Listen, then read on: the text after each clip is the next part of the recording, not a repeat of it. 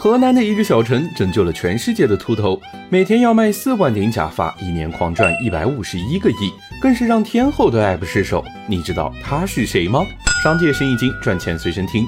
外国人到底有多爱假发？在亚洲，每三个日本人就有一个是秃头；在捷克、德国、西班牙，脱发比例更是超过四成。而对于黑人女性，戴假发则是为了美，因为她们的发质又硬又卷，很难做造型。戴假发就像化妆穿衣一样普遍，每年要拿三分之一的收入来做头发。而她们头上的假发，每十顶就有六顶来自河南的一个小城许昌。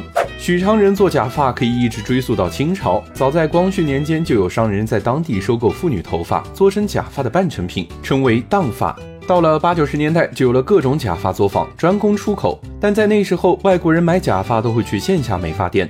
而这些渠道早已被日韩资本垄断，许昌假发再是产量高、质量好，也只能做贴牌代工。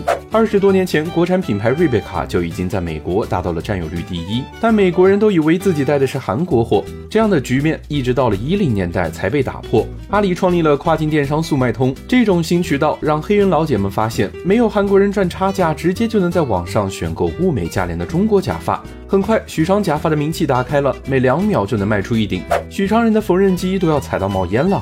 全城四百万人，有三十万人都在做假发。订单增加了之后，许昌的假发企业也在出海升级。先是薅头发薅到了国外，每年在印度花二十亿人民币收头发，再通过现代化的车间生产和成熟的电商渠道，卖了一百五十一个亿到全世界。你的家乡有这样的产业吗？